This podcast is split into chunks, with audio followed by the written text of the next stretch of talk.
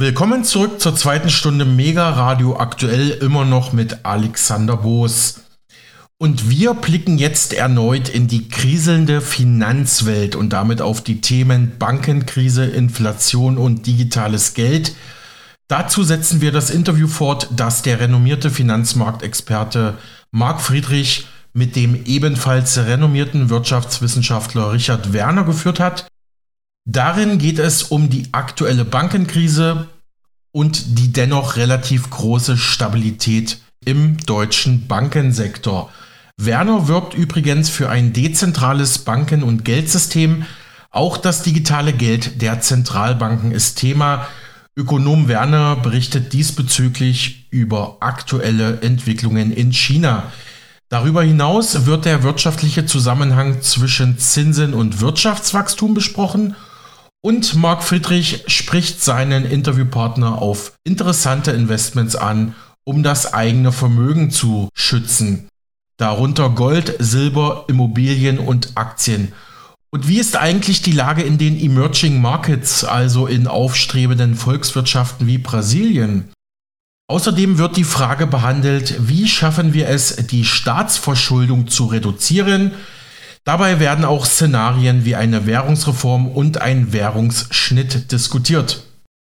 Ja, ist für dich, ja genau, das kommt das Narrativ hier ähm, äh, Stromsau. Aber ist für dich neben Gold Bitcoin auch eine Alternative? Also hast du das auch selbst im Portfolio? Ja, aber kurzfristig. Es ist sozusagen eine der Positionen, wo ich halt ähm, ähm einen etwas kleineren Horizont, der kürzeren Horizont habe. Mit Gold, das ist was langfristiges, da kann okay. man sicher sein. Wie gesagt, man muss es eigentlich physisch haben und ja. physisch wo gelagert haben. Das ist natürlich die Schwierigkeit beim Gold. Ähm, denn Papiergold, da kann man sich nicht drauf verlassen, dann hat man wieder Counterparty-Risiko.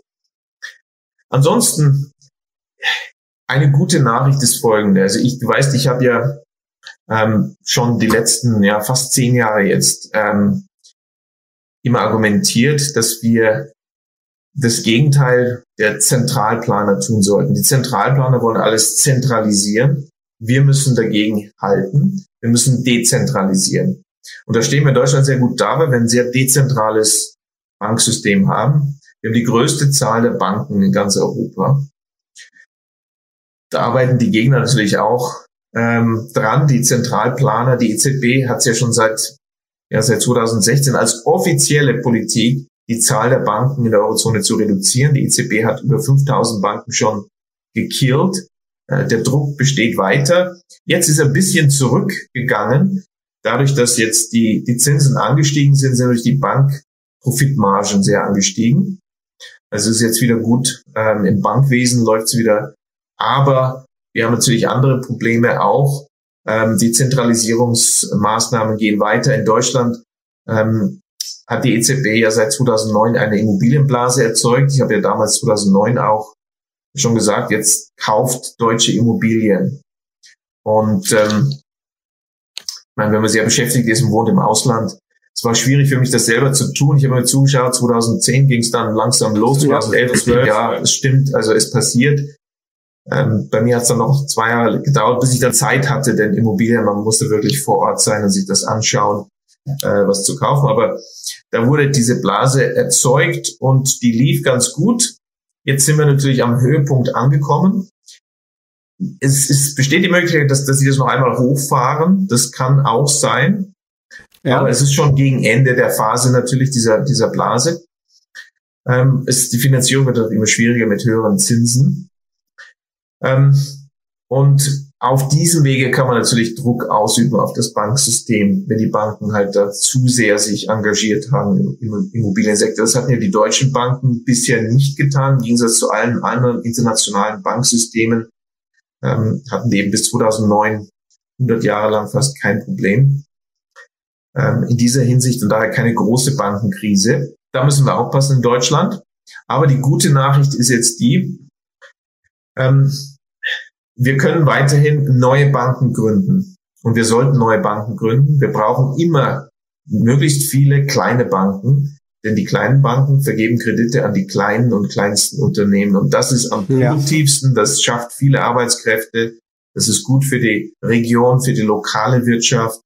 Ähm, und da ist eben die gute Nachricht, dass bezüglich der Zentralbank Digitalwährung wahrscheinlich durch diese Verzögerung, weil einfach so Leute wie du und ich dagegen halten und immer mehr Leute darauf aufmerksam machen, haben sich jetzt entschieden, den langsamen, den langsameren Weg zu gehen. Es gibt nämlich bei Zentralbank Digitalwährung zwei Methoden. Und ursprünglich hatte man in Europa unter Führung der Bank von England die aggressivere Methode vor einzuführen. Und zwar ist es die praktisch, ja, also im Englischen Retail Zentralbank Digitalwährung, also für den Endkunden, Endverbraucher Zentralbank Digitalwährung, wobei man also dann als normal Otto Normalverbraucher hätte man dann im Prinzip ein Konto bei der Zentralbank. Also in Deutschland wäre es dann bei der Bundesbank oder vielleicht Sie könnten es auch bei der EZB machen. Das ist eigentlich nur noch eine Kleinigkeit. Ähm, und so könnte man das einführen. Damit würde man natürlich das, den maximalen Druck auf das Banksystem ausüben. Denn dann braucht man nur die nächste kleine Krise, Finanzkrise erzeugen, muss auch gar nicht im Banksektor sein, muss halt nur ein bisschen ähm, kriseln. Das kann man sehr leicht machen, kann auch im Banksektor dann sein. Dann würden ja alle ihre Einlagen von den Banken zur Zentralbank schieben und damit wäre das Banksystem beendet. Also finito. Das war, glaube ich, ursprünglich der Gedanke. Und man sieht also viele Dokumente, wo eigentlich davon gesprochen wird, auch ein bisschen angedeutet wird, dass das dann ein bisschen äh, schwierig werden wird für das Banksystem möglicherweise und so weiter. Aber da gab es jetzt eine Änderung. Und zwar war das im Juni letzten Jahres. Ähm, das wurde durch die Financial Times bekannt gegeben. Das ist ja ein Organ der, ja, der Großfinanz eigentlich, der, der Großfinanzenfirmen, also Großfinanzfirmen, die sind dort gut vertreten als ich für eine größere etablierte Finanzfirma gearbeitet habe, wurde ich auch ständig von der Financial Times interviewt. Da kriegt man den Zugang. Ähm, ja, also da gibt's die, ähm, die erfreuliche Nachricht, dass anscheinend in Europa entschieden wurde, die Zentralbank Digitalwährung ähm, in, in, also wie gesagt, es gibt ja zwei Varianten, nicht in der aggressiven Variante einzuführen, sondern in der schonenden Variante. Ja. Bisher war von der aggressiven Variante die Rede in den ganzen ähm, White Papers und, und äh, Papieren, wo das diskutiert wurde. Ähm, und zwar ähm, auch eben Bank von England und EZB haben sich hauptsächlich damit beschäftigt, wobei dann jeder, der also die Zentralbank Digitalwährung hat, bei der Zentralbank ein Konto haben würde. Und damit wären die Banken im Prinzip raus. Äh, wenn es eine Krise gibt. Ja. Ähm, denn wenn es irgendeine Krise gibt, muss nicht im Banksektor sein, sondern kann also auch eine andere Krise sein, aber muss irgendwas, ähm, also es Besorgnis einfach auslösen bezüglich der Banken. Und dann wird ja sehr schnell jeder sein Geld von den Banken zur Zentralbank bewegen, wenn man diese Möglichkeit hat, weil es eben da auch diese Zentralbankkonten gibt, also ein, ein Kontokorrentkonto bei der Zentralbank. Und damit wäre das Banksystem tot, finito. Ja. Und ähm, das ist die aggressive Methode, es einzuführen, diese Retail, praktisch Endkonsumenten, Zentralbank Digitalwährung. Es gibt aber eine Alternative.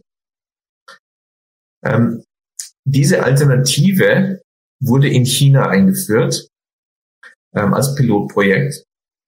Der Hintergrund ist der, dass in China sich ja eigentlich durch den freien Markt schon eine Nichtbanken Digitalwährung eingeführt, also ja, hat sich schon gezeigt im Markt und wurde dominant. Und zwar zwei Players.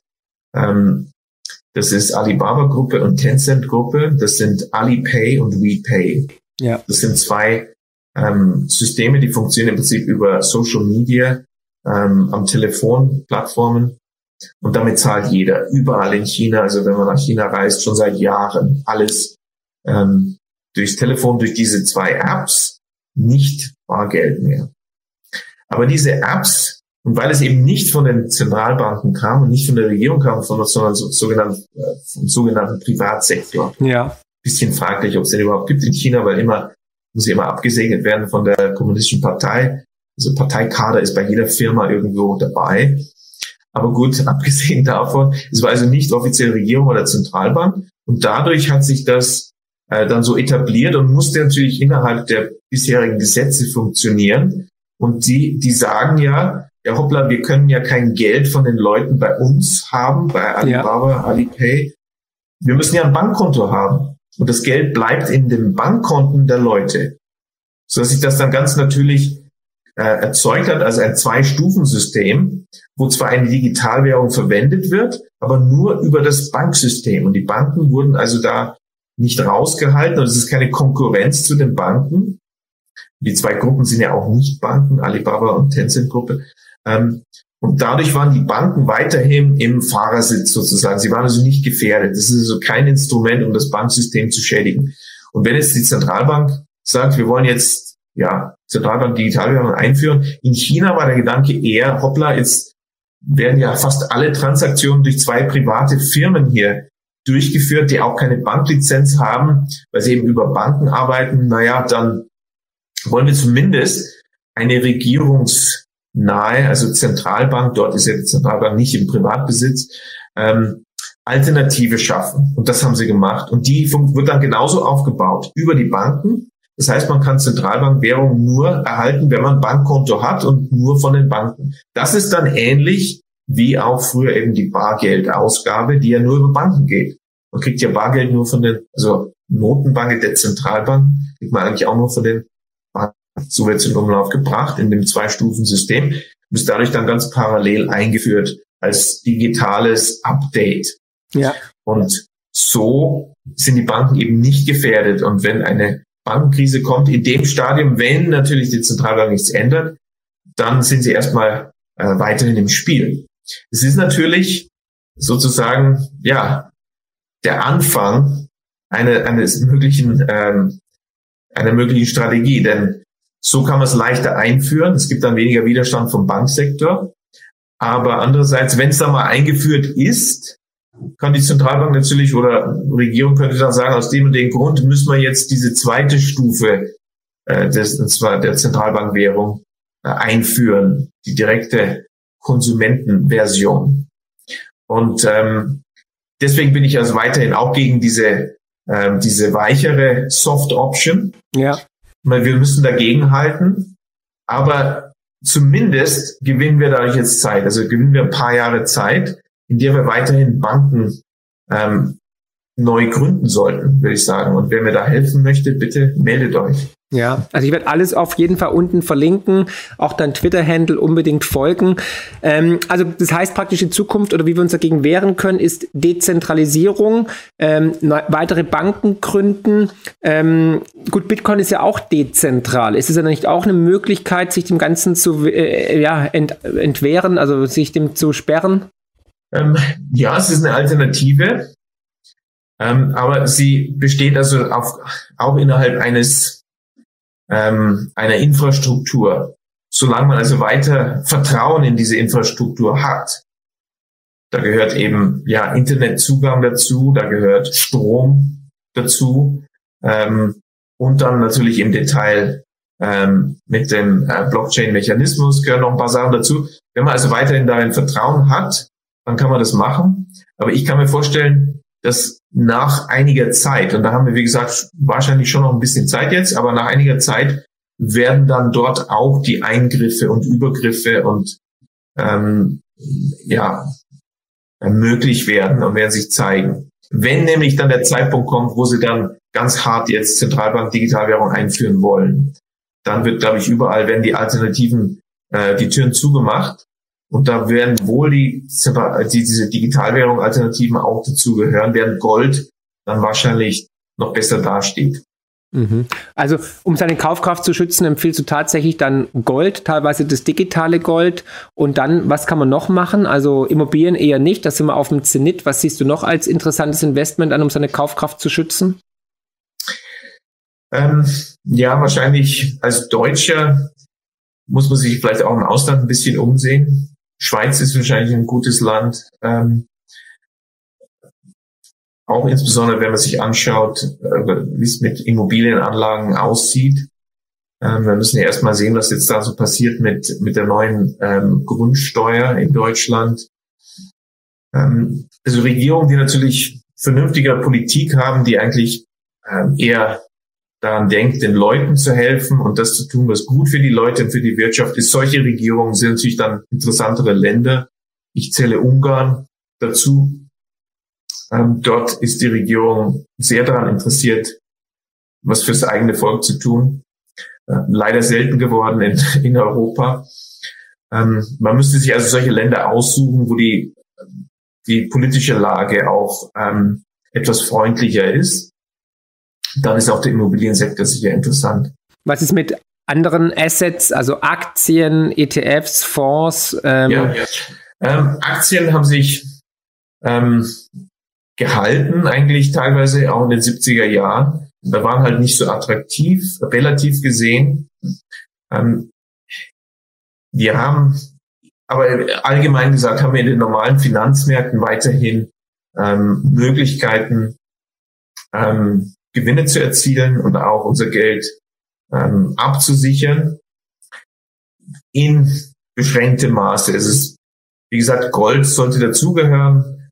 Man kann natürlich nicht alles ins Gold äh, reinstecken. Also ich würde sagen, ein diversifiziertes Portfolio, wo man etwas Immobilien hat, das geografisch diversifiziert ist, dann Gold und dann Finanzwerte nach den üblichen äh, Regeln. Da muss man natürlich aufpassen, wenn eben die Kreditschöpfung ansteigt, ist es äh, eher schlecht für, die, für die Anleihen, weil dann die Zinsen hochgehen. Ähm, das war eben der Grund, warum natürlich die Anleihen ähm, so schlecht performt haben in, in also Ende letzten Jahres. Das ist völlig offensichtlich, wenn wir Inflation kriegen, dass dann dass es ein Schock für den Anleihemarkt wird. Äh, wenn Kreditschöpfung ansteigt, ist es aber gut für die Aktien. Und dann können wir uns auch mit den Währungen ähm, etwas diversifizieren. Da gibt es eben auch äh, Methoden, die Kreditschöpfung und Analyse zu verwenden. Das ist die relative Kreditschöpfung der Zentralbanken, hat da eine deutliche Auswirkung auf die ähm, Performance der, der Währungen. Und damit kann man also weiterhin in bestimmtem Maße ein Finanzportfolio managen, würde ich sagen. Aber man braucht eben auch also andere ähm, Vermögenswerte, reale Vermögenswerte. Mhm, okay. Ähm, du warst jetzt der Erste, der den Zusammenhang zwischen, in, äh, zwischen Zinsen und Wachstum äh, untersucht hat. Ähm, vielleicht kannst du da kurz mal ähm, uns mitteilen, was da deine Erkenntnisse waren. Das ist, glaube ich, auch sehr, sehr spannend für die Zuschauer. Ja, also das ist ein Thema. Ähm, wenn man besonders an, an Wirtschaft interessiert ist und auch an der, der VWL und sich da die ganzen Theorien mal anschaut, ähm, es gibt ja viele Theorien, insbesondere seit dem 19. Jahrhundert aus England kommen klassische ähm, Ökonomie, dann neoklassisch, also David Ricardo klassisch, Alfred Marshall neoklassisch, dann kam Keynes in den 20er, 30er Jahren, dann haben wir alle möglichen Nachfolger von Keynes in der Nachkriegszeit, ja. ähm, da haben wir Monetarismus, wir haben alle möglichen Strömungen, ja. Jetzt ist aber so, dass die eigentlich alle, insbesondere die aus dem englischen Sprachraum kommenden, haben alle eins gemeinsam. Die sagen alle, die wichtigste makroökonomische Variable, die eigentlich alles steuert und auf die du unbedingt schauen musst, ist der Zins. Und warum ist das so? Ja, also, weil die Zentralbanken steuern eben die Wirtschaft auch mit dem Zins. Und wenn wir den Zins, die Zinsen senken, das kurbelt die Wirtschaft an, kriegen wir mehr Wirtschaftswachstum. Und wenn wir die Wirtschaft verlangsamen wollen oder jetzt ähm, Zentralbanken behaupten, ja hoppla, es kam plötzlich aus dem Nichts, sagt Frau Lagarde, aus dem Nichts kam jetzt Inflation, hat nichts mit Zentralbankkreditschöpfung zu tun. Ähm, da müssen wir jetzt darauf reagieren und müssen ähm, die Wirtschaft verlangsamen, deswegen erhöhen wir den Zins. So, das ist das offizielle Narrativ. Und da stimmen alle diese ähm, großen ökonomischen Schulen der letzten 200 Jahre überein darin. Ja. Und obwohl das so eine, ja, also eine, eine zentrale und grundlegende Aussage in der Ökonomik ist, hat mich immer wieder erstaunt, wie wenig empirische Belege es dafür gibt. Und ähm, ich hatte schon als, als Student immer festgestellt, wenn man so Studien sich anschaut, die haben eigentlich was anderes äh, untersucht, Kapitalströme und so weiter, dann irgendwo Fußnote, oh ja, und wir haben festgestellt, der Zins hm, passt nicht so rein in die normalen Theorien, ist eigentlich das, das Zeichen ist Fallschwung und ist nicht signifikant und lauter solche Geschichten. Und Also das, das kam da dazu, dass ich mir gedacht, jetzt, wir müssen das mal genau untersuchen. Das habe ich damals schon gemacht, auch vor, vor 30 Jahren in Japan mit meinen Arbeiten, habe es aber jetzt nochmal wissenschaftlicher gemacht, habe mir den, den besten äh, Ökonometriker als ähm, Co-Autor geholt und wir haben jetzt mit den ähm, ja, Cutting-Edge, State-of-the-Art ökonometrischen Methoden das nochmal genau untersucht, auch viele Länder. Die Grundfrage ist ganz einfach. Das ist eine offene Frage. Was ist denn tatsächlich der Zusammenhang zwischen den Zinsen und dem Wirtschaftswachstum? Genau. Bei den Zinsen haben wir dann auch tatsächlich verschiedene Zinsen genommen, kurzfristige, mittelfristige, langfristige, verschiedene Methoden, das zu messen. Ähm, und Wirtschaftswachstum eine Studie schaut das äh, BIP-Wachstum an, also Quartalszahlen rein haben wir da. Eine andere Studie schaut dann äh, monatliche Zahlen rein an Industrieproduktion. Aber ich komme jetzt zum Schlussfolgerung. Was haben wir festgestellt? Wenn man das also objektiv analysiert, dann stellt man fest, dass also die Realität, die sich empirisch zeigen lässt, das ist das Gegenteil der Lehrmeinung in diesen ganzen ökonomischen Schulen und Theorien. Genau das Gegenteil. Und zwar in zwei Dimensionen genau das Gegenteil. Die Korrelation, die sollte eigentlich negativ sein. Also niedrige Zinsen, ja. hohes Wachstum. Hohe Zinsen, niedriges Wachstum. So sollte es sein. So ist es aber nicht. Stellt sich raus, die, Ko die Korrelation ist immer stark positiv. Also Zinsen und Wachstum gehen immer Hand in Hand, gleiche Richtung. Zinsen und Wachstum steigen, Zinsen und Wachstum fallen. Immer zusammen, nie das Gegenteil. Das ist das erste Korrelation, also genau das Gegenteil. Und zweitens Kausalität. Die kann man natürlich nur statistisch nach bestimmten Methoden feststellen. Ähm, was kann man zeigen, kommt zuerst und könnte daher das andere auslösen. Da gibt's Methoden, Granger Causality, Bootstrapping. Und wir haben festgestellt, da ist es auch relativ klar, ist also nicht diese Kausalität vom Zins zum Wachstum, sondern andersrum vom Wachstum zum Zins. Also anstelle der offiziellen Story, niedrige Zinsen führen zu hohem Wachstum, hohe Zinsen führen zu niedrigem Wachstum, ähm, was sich tatsächlich empirisch zeigen lässt, und wir haben das jetzt mit vielen Ländern gezeigt, noch über, über lange Zeiträume, ist eben das Gegenteil. Wir haben hohes Wachstum, das zu hohen Zinsen führt. Und wir haben niedriges Wachstum, das zu niedrigen Zinsen führt. Also die Zinsen sind immer ein Resultat des Wachstums. Das äh, führt natürlich zu weiteren neuen Fragen. Erstens, ja, was erzeugt dann das Wachstum, wenn es nicht die Zinsen sind? Was ist das? Ja. Du kennst die Antwort. Es ist natürlich die Bankkreditschöpfung für die Realwirtschaft. Mhm. Und das hatte ich ja schon seit 1992 in meiner äh, quantitativen Theorie des disaggregierten Bankkredits gezeigt, ja. die sehr robust seitdem alles, alle großen Bewegungen in allen Ländern erklären konnte und auch gut für Forecasting zum Vorhersagen mhm. zu verwenden ist. Ähm, das erklärt also das Wirtschaftswachstum, die Bankkreditschöpfung, die Menge, die Quantität.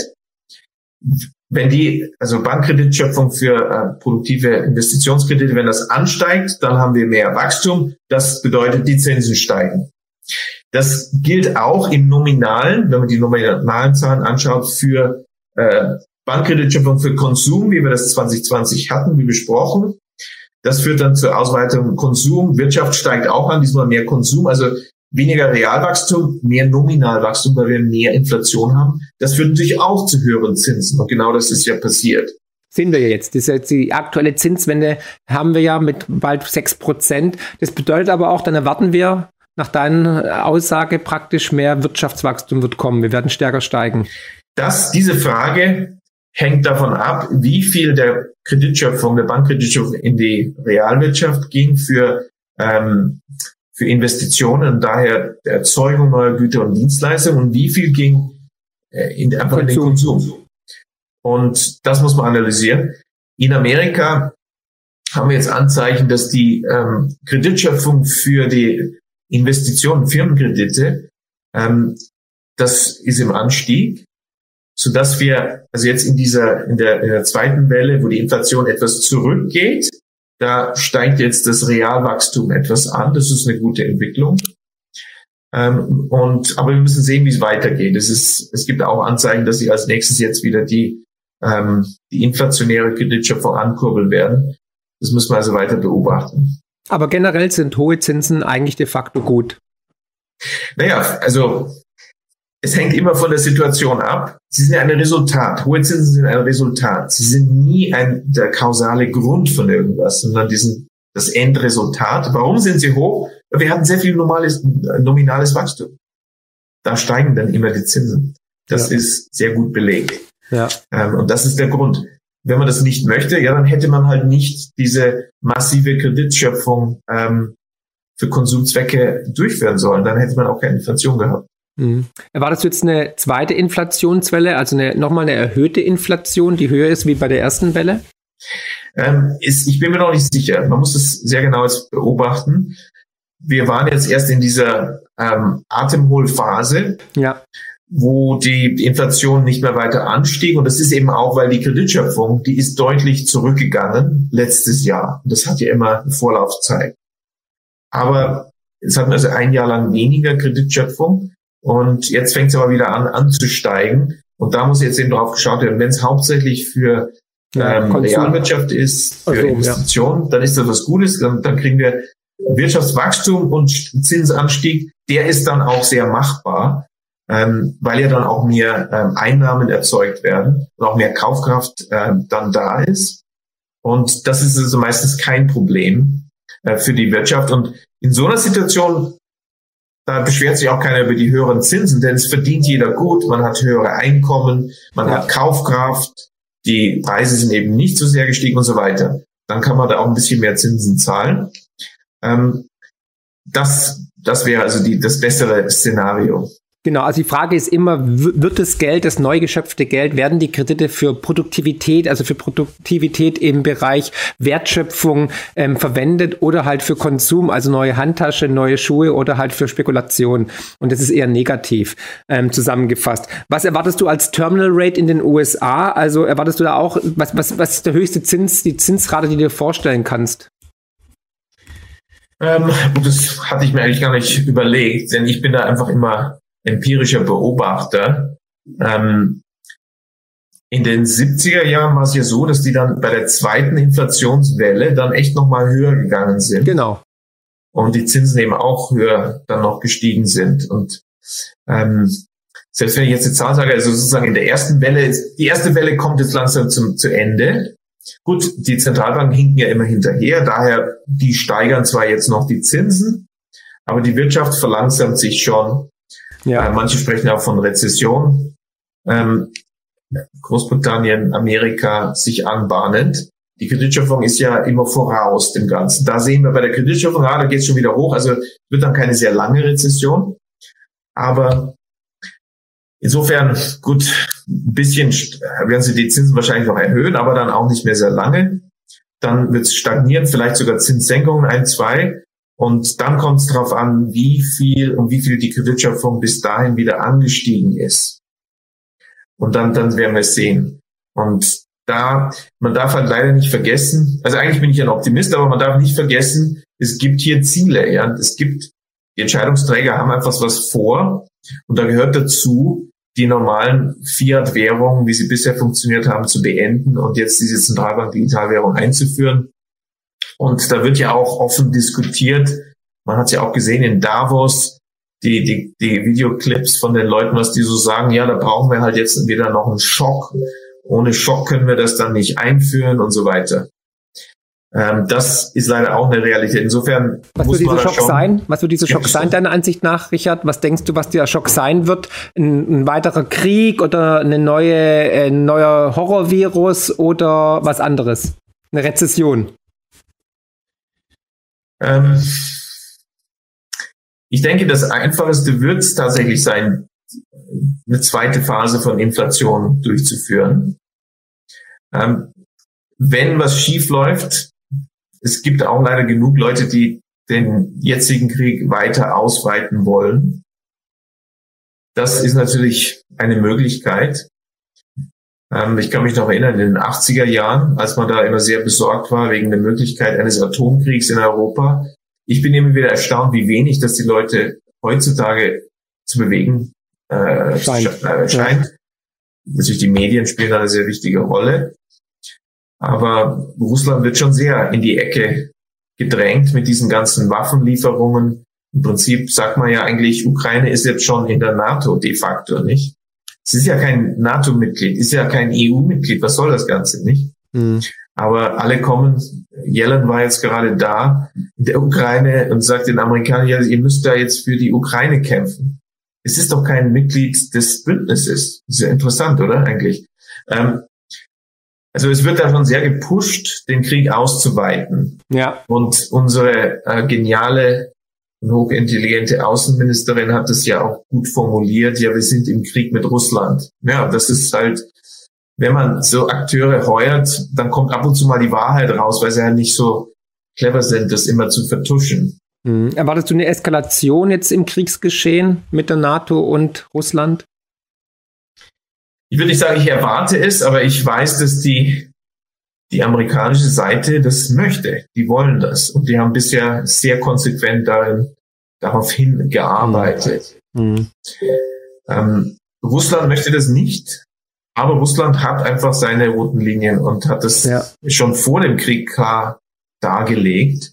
Und wir als Deutsche sind natürlich ähm, wirklich hier die Zielscheibe. Mittendrin statt ähm, nur dabei. Genau, man sieht das ja. auch mit, mit, den, mit der Energiekeule, ähm, die gegen uns da geschwungen wird. Nord Stream, ne? Also genau, Nord Stream. wir alle wissen, wer es war, aber ja, wer es ausspricht, ist dann gleich wieder Putin-Versteher.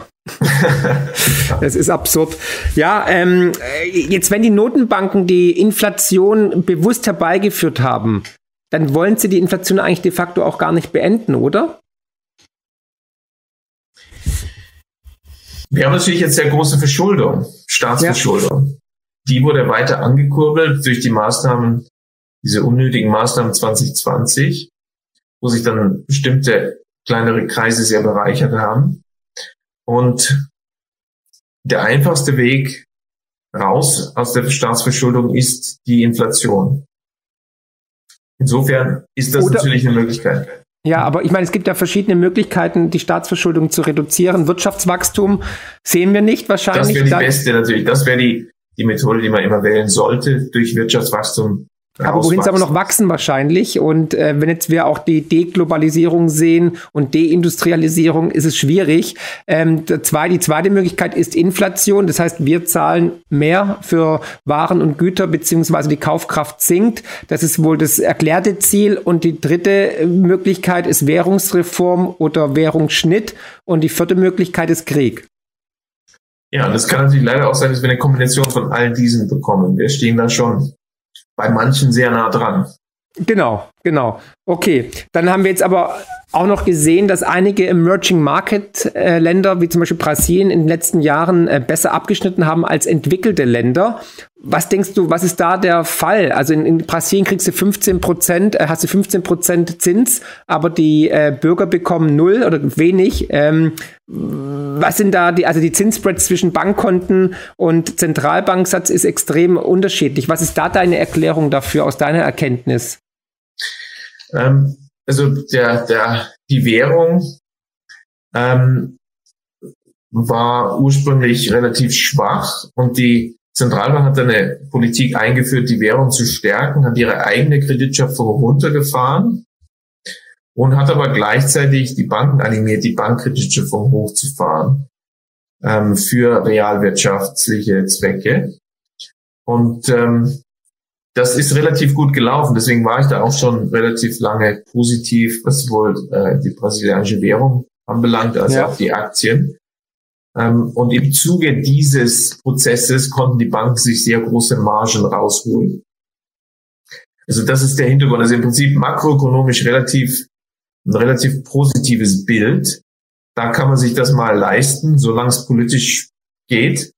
Ähm, also irgendwann denkt man sich, müssten da ein paar andere Wettbewerber kommen, die halt dann sagen, okay, wir, wir machen es jetzt ein bisschen billiger für die Leute und bieten da attraktivere Konten an. Ähm, aber ja, also man hat makroökonomische Ziele eigentlich erreicht und insbesondere die Stabilität, Stabilität der Währung ist beeindruckend. Mhm. Ja, aber was meinst du, wann kriegen dann die Bürger auch mal was davon ab, von den hohen Zinsen? Weil momentan ist es ja nicht der Fall. Ja, gut, das sind natürlich grundlegende Probleme, die hat man in vielen äh, lateinamerikanischen Ländern. Die Frage der wirtschaftlichen Entwicklung und auch die Frage, ob diese Entwicklung dann ähm, zu einer guten Verteilung der Gewinne des Wirtschaftswachstums führen oder nicht. Und da war in, in Südamerika fast immer das Problem, dass es, ähm, ähm, dass es in, ja, sehr konzentriert ähm, die Gewinne verteilt wurden. Ja. Argentinien ist ein anderes Beispiel, wo wir das auch sehr extrem sehen. Und zwar ähm, war Argentinien vor 120 Jahren in, dem, in, der internationalen Rangordnung mhm. relativ weit oben. Es war ein relativ gut entwickeltes, ein relativ reiches Land. Dann wurde das extrem runtergewirtschaftet durch die falschen makroökonomischen ja. Maßnahmen und, und auch insbesondere Geldpolitik. Und das hat sich leider nicht geändert. Brasil, Brasil, also Brasil sieht da besser aus in den letzten ähm, Jahren. Aber diese Verteilung und wann werden die Leute da was davon sehen? Also meine kurze Antwort auf die Frage wäre dann, wenn man endlich das System einführt, was man jederzeit in jedem Land einführen kann, das zu hohem, nachhaltigem, gerecht verteiltem Wachstum führt, ohne Inflation und ohne Krisen. Das geht nämlich, und das macht man, wenn man viele Banken hat, die dezentral durch Kreditvergabe Geld schöpfen und das hauptsächlich in die ähm, Realwirtschaft pumpen für Firmenkredit. Genauso wie wir das besprochen haben. Wenn man halt sicherstellt, dass sehr wenig Bankkreditschöpfung für Konsum vergeben wird und sehr ja. wenig Bankkreditschöpfung für Vermögenswertekäufe, auch Immobilien, Finanzwerte vergeben wird, dann kriegt man sehr hohes Wachstum. Äh, wenn es eben viele Banken sind, ist das dann auch sehr gut verteilt. Wenn es nämlich dann, das bedeutet nämlich dann, dass es auch viele kleine Banken gibt, die eben Kredite an kleine Unternehmen vergeben, dann wird das Geld an den kleinen Mann sozusagen auch vergeben. Dann hat man eine gerechte Verteilung, hohes Wachstum, Stabilität, keine Krisen, keine Inflation. Das geht, das kann man in jedem Land machen. Leider wollen das meistens die Entscheidungsträger eben nicht weil sie eher an sich denken. Gewisse Interessengruppen haben den Vorteil oder man hat geostrategische politische Ziele, die man durch Krisen, Rezession und so weiter oder falsche Politik durchdrücken will. Leider. Aber man kann das in jedem Land einführen. Und mit ich würde da gerne Geldsystem? helfen. Mit welchem Geldsystem? Also geht es auch mit Fiat-Geld oder braucht man dazu auch ein ganz spezielles Geldsystem, gedecktes Geldsystem, Vollgeldsystem oder? Ähm, meiner Ansicht nach geht das am besten, wenn wir ein normales Banksystem haben. Das ist dann mit Fiat verbunden. Man kann es auch mit Gold verbinden. Das ist eigentlich, das ist eigentlich ein, ein kleiner Unterschied. Denn was oft missverstanden wird, ist, selbst als es einen sogenannten Goldstandard gab, gab es ja trotzdem Bankkreditschöpfung.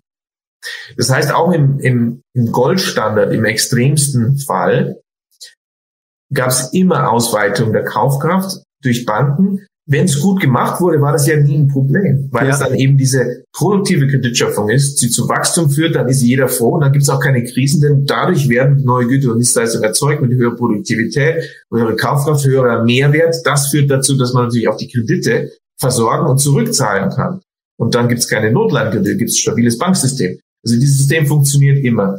Wenn man jetzt Alternativen geht, und es gibt natürlich auch diese Reformbewegungen, äh, wo man sagt, ja, das, also gerade Zentralbanken fördern das ja im Moment sehr. Und in den letzten zehn Jahren, seit meine Studien halt gezeigt haben, dass die Banken Geld aus dem Nichts schöpfen, ähm, kommen jetzt Zentralbanken hervor und sagen, oh hoppla, wir haben jetzt gerade gemerkt, Banken schöpfen ja Geld aus dem Nichts, wenn sie Kredit vergeben.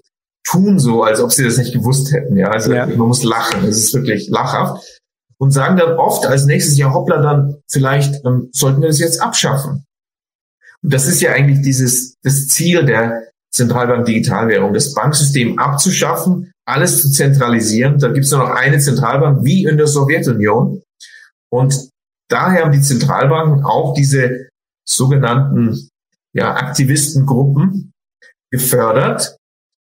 Ähm, Grassroots wird das dann oft genannt, aber es gibt ja auch AstroTurf, also künstliches Gras, und das sind eben künstliche Aktivistengruppen, gefördert von Zentralbanken oft, die dann sagen, ja, wir müssen das Banksystem abschaffen, wir brauchen Vollgeld. Ja. Ähm, wenn das durchgeführt wird, dann gibt's eben nur noch diese eine Bank, die Zentralbank und kein Banksystem mehr. Und was bedeutet das für Wirtschaftswachstum? Das bedeutet, wir haben dann kein Wirtschaftswachstum mehr. Nur wenn die Zentralbank mehr Geld schöpft für produktive Zwecke. Wie wollen die das machen? Das geht eben zentral praktisch nicht. Das geht nur, wenn man es dezentral macht. Und das beste Beispiel, das Paradebeispiel ist hier China. China hatte ja das sowjetische System. Wir haben es ja oft ausprobiert. Sowjetunion, China, noch ein paar andere Länder. Da gibt es nur eine Bank, die Zentralbank. So, die muss jetzt die ganzen Entscheidungen treffen. Wer soll jetzt die neue Kaufkraft bekommen? Das läuft immer schief, das ist klar. Deng Xiaoping kam 1978 an die Macht. Er hatte Japan studiert, er hatte Deutschland studiert und er dachte, hoppla, das können wir besser machen. Sowjetunion, das zentrale System mit einer Bank, hm, das läuft nicht so gut. Er hat schon was über Banken gewusst. Und er hat dann sofort angefangen, Banken zu gründen. Große Banken, aber insbesondere viele, viele kleine, kleine mhm. Banken, tausende von Banken, äh, kleine ähm, Sparkassen, ähm, Kreditvereine, äh, kooperative Banken, Genossenschaftsbanken, ähm, Regionalbanken, Provinzbanken und so weiter und so weiter. Tausende, die dann hauptsächlich produktiven Kredit für Firmeninvestitionen vergeben haben.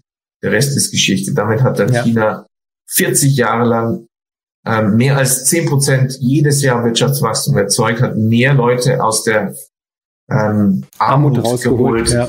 als jedes andere Land zuvor. Das war eben die Einführung dieses dezentralen Banksystems. Das ist das beste System. Jetzt heißt bei uns im Westen, ja, wir sollen doch ähm, CBDC, Zentralbank Digitalwährung einführen. Ja, wir sollen doch äh, Währungsreform einführen. Banken dürfen doch kein Geld mehr schöpfen. Das ist doch schlecht. Dann haben wir eben dieses sowjetische System. Das soll ja bei uns eingeführt werden. Brüssel ist ja eigentlich nur das Wiederauf, die Wiederaufstand der Sowjetunion, nicht? Das Politbüro, das ist das, die Europäische Kommission ohne demokratisches Mandat, wie das auch in der Sowjetunion der Fall war. Die Sowjetunion hatte ein Parlament, das natürlich keine Macht hatte, weil es keine Gesetze vorlegen kann, ganz genau wie das europäische sogenannte Parlament. Das ist eine, eine Kopie des, der Sowjetunion. Das haben wir in Europa, die EU. Und da heißt es eben jetzt auch, nicht überraschend, ja, wir müssen die Bankkreditschöpfung ähm, abschaffen und alles zentralisieren. Das wollen die Zentralplaner. Aber das bedeutet dann kein Wachstum mehr ja. oder sehr konzentriertes, ungleiches, unfreundliches und nicht nachhaltiges Wachstum. Ähm, das ist eben das Problem mit so Vollgeldsystemen. Okay. Verstanden. Das Beste ist, wie, wie das Deng Xiaoping gemacht hat, wenn man tausende von Banken hat, jede Bank hat noch Dutzende, wenn nicht sogar hunderte von Zweigstellen, da sind dann Tausende von, Zehntausende von, und für, die, für ganz China natürlich Hunderttausende von Experten sind da auf der Straße, gehen zu den kleinen Unternehmen, äh, schauen sich da alles an, ähm, treffen dann die Entscheidung, wer erhält jetzt Kredit und wer nicht. So dezentral kann man das machen. Aber wenn man das zentral macht, dann, dann läuft das ganz schief. Und ähm, daher denke ich, ist das das beste System. Deswegen möchte ich ja weiterhin Banken gründen, überall. Ähm, bin da schon bei einigen ähm, länger dran. Und ähm, das ist ja jetzt auch wieder sehr finanziell attraktiv geworden, dadurch, dass die Profitmargen die Zinsen sehr steigen. Ja, absolut. Was sind deiner Ansicht nach, was ist das Beste oder die besten Investments für die nächsten zehn Jahre? Nenn einfach mal drei Stück. Neben Gold hast du schon erwähnt, klar. Ja, Gold sollte auf jeden Fall dabei sein. Dadurch, dass es eben jetzt, wir sprechen also jetzt nicht von normalen zehn Jahren. Es wird turbulent, ja. Sondern von sehr turbulenten zehn Jahren. Ähm, also ein großes Stück Gold. Ähm, und wie gesagt, Finanzwerte, sowohl die etablierten als auch Alternative, wie zum Beispiel eben Kryptowährungen, würde ich schon dazu mischen, aber die würde ich nicht unbedingt zehn Jahre halten. Ja. Da würde ich mal sagen, so fünf Jahre, fünf Jahreshorizont. Ja. Ähm, und dann muss man schon schauen, wo man das dann äh, hinschiebt, vielleicht dann in Immobilien umsetzen. Gerade wenn man aus Deutschland kommt, Immobilien natürlich nicht optimal, ähm, zu teuer, könnten jetzt billiger werden, aber mal schauen. Also es kann auch wieder sein, dass es äh, nochmal ein Stück nach oben gefahren wird. Aber ähm, da hat man natürlich 2009, 2010, 2011 die beste Zeit gehabt, da einzusteigen. Ja, vorbei. Ich selber ein bisschen später eingestiegen, 2014, mhm. aber immerhin. Ähm, ich halte noch, aber ich habe es eigentlich auch ähm, aus anderen Gründen gekauft. Nicht gute Lage, guter Blick. Mhm. Ähm, das hilft natürlich bei Immobilien, wenn man auch was Schönes hat, wo man eigentlich ja. gerne sein möchte. Ja. Ähm, ansonsten muss ich überlegen, also es gibt natürlich noch ein paar andere Alternativen. Ähm, kurzfristig, also für, für so, ja, für sieben Jahreszeitraum, ähm, nicht für Einzelanleger, höchstens für größere oder Family Offices, äh, Banken geben diese Coco Bonds aus. Äh, die haben sehr hohen Zins, weil es für Banken ähm, ist da der Vergleich, nämlich Kapital, Return on Equity. Und bei den Banken ist es über 20 Prozent. Deswegen kann ja. man da doppelstellige, zweistellige Zinsen erhalten. Ähm, ansonsten, ja, muss man, muss man sehen, was man da so da, dazu mischen kann. Eigentlich ist eben auch, also im Kunstmarkt gibt es auch ein paar andere Sachen. Äh, es gibt da immer wieder bestimmte Sachen. Ich würde auch sagen, man müsste sich auch Oldtimer anschauen. Ähm, gerade weil Autos ja abgeschafft werden sollen. Das ist auch der Teil dieses sowjetischen Modells. Ähm, in der Sowjetunion gab es auch Autos, klar. Nur oh, du hattest halt leider keins, sondern nur das Kader. Wenn man da in der in der kommunistischen Partei ist, wenn man da irgendwo was ist, dann hat man das Auto, der Rest, ja, ihr müsst halt dann mit dem Bus fahren oder. Aber meinst du nicht, meinst du nicht, dass wir, also ich, ich glaube, in dieser Dekade wird einiges entschieden werden. Es wird diese Dekade passieren. Ich glaube, bis 2035 wird dieses Verbot nicht mehr Bestand haben.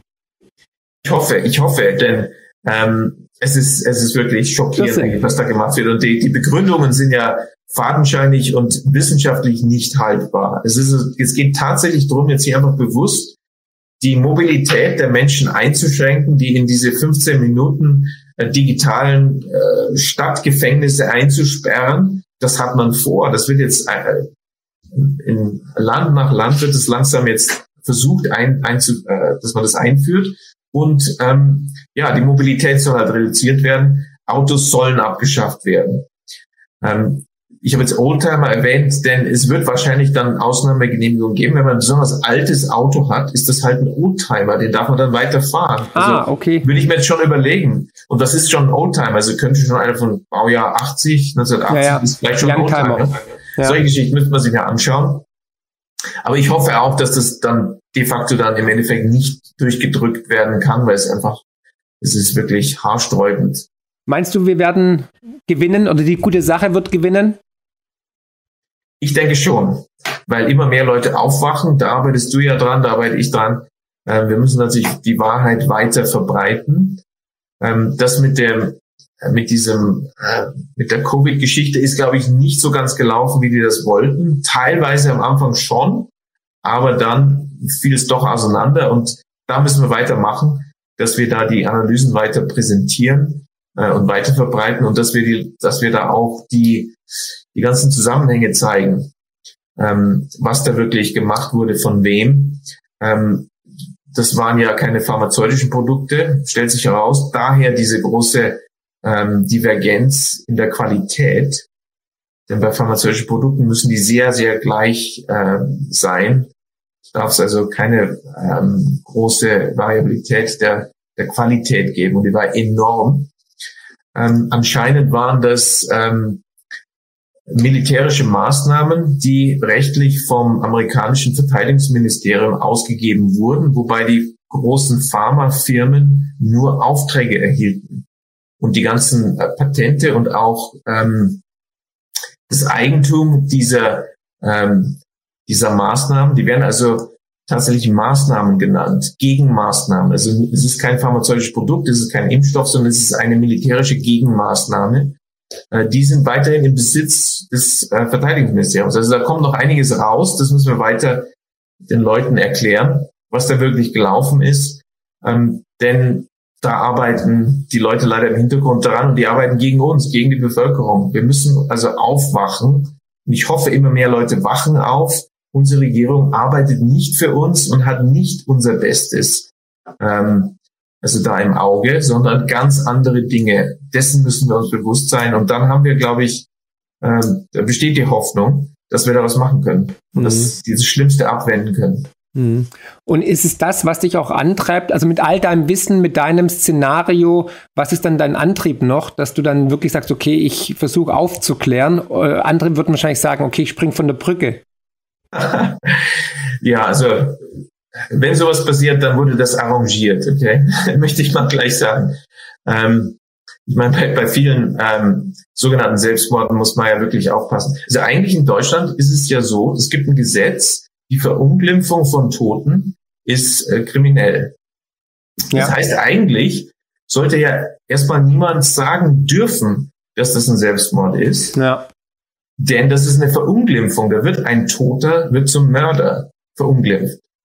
Das sollte eigentlich eine viel größere Hürde da sein hm. und dass das auch genau untersucht wird und dass die Polizei dann nicht sofort sagt, oh, dann hat er sich wohl selber umgebracht. Hier so ähm, hören wir es auch aus Amerika immer ähm, bestimmte äh, in bestimmten Kreisen passiert es ja leider viel zu oft. Ähm, aber gut, Antwort auf deine Frage ist natürlich, ja, also ich bin Optimist und ähm, ich glaube an das Gute im Menschen und ich denke. Trotz all dem, was du weißt? es gibt eine kleine Zahl von Menschen, die sind halt im Prinzip krank und die sind pathologisch ähm, erkrankt und haben also ein ganz also denen fehlt Empathie, denen fehlen bestimmte Dinge, die normale Menschen haben. Das ist eigentlich das große Problem, ist, wenn wir uns ja. damit befassen, als normaler Mensch kann man sich gar nicht vorstellen, was bei denen so im Kopf vorgeht. Weil wir ja nie so gemeine Dinge tun würden, die viele Menschen jetzt schädigt oder sowas. Das, und das, das gilt ja für die Mehrheit der, der Menschen. Die würden das alle nie machen, in allen Ländern. Das ist eben das Problem, dass man sich gar nicht vorstellen kann, ähm, ähm, was das so für Gedankengänge und Ziele sind.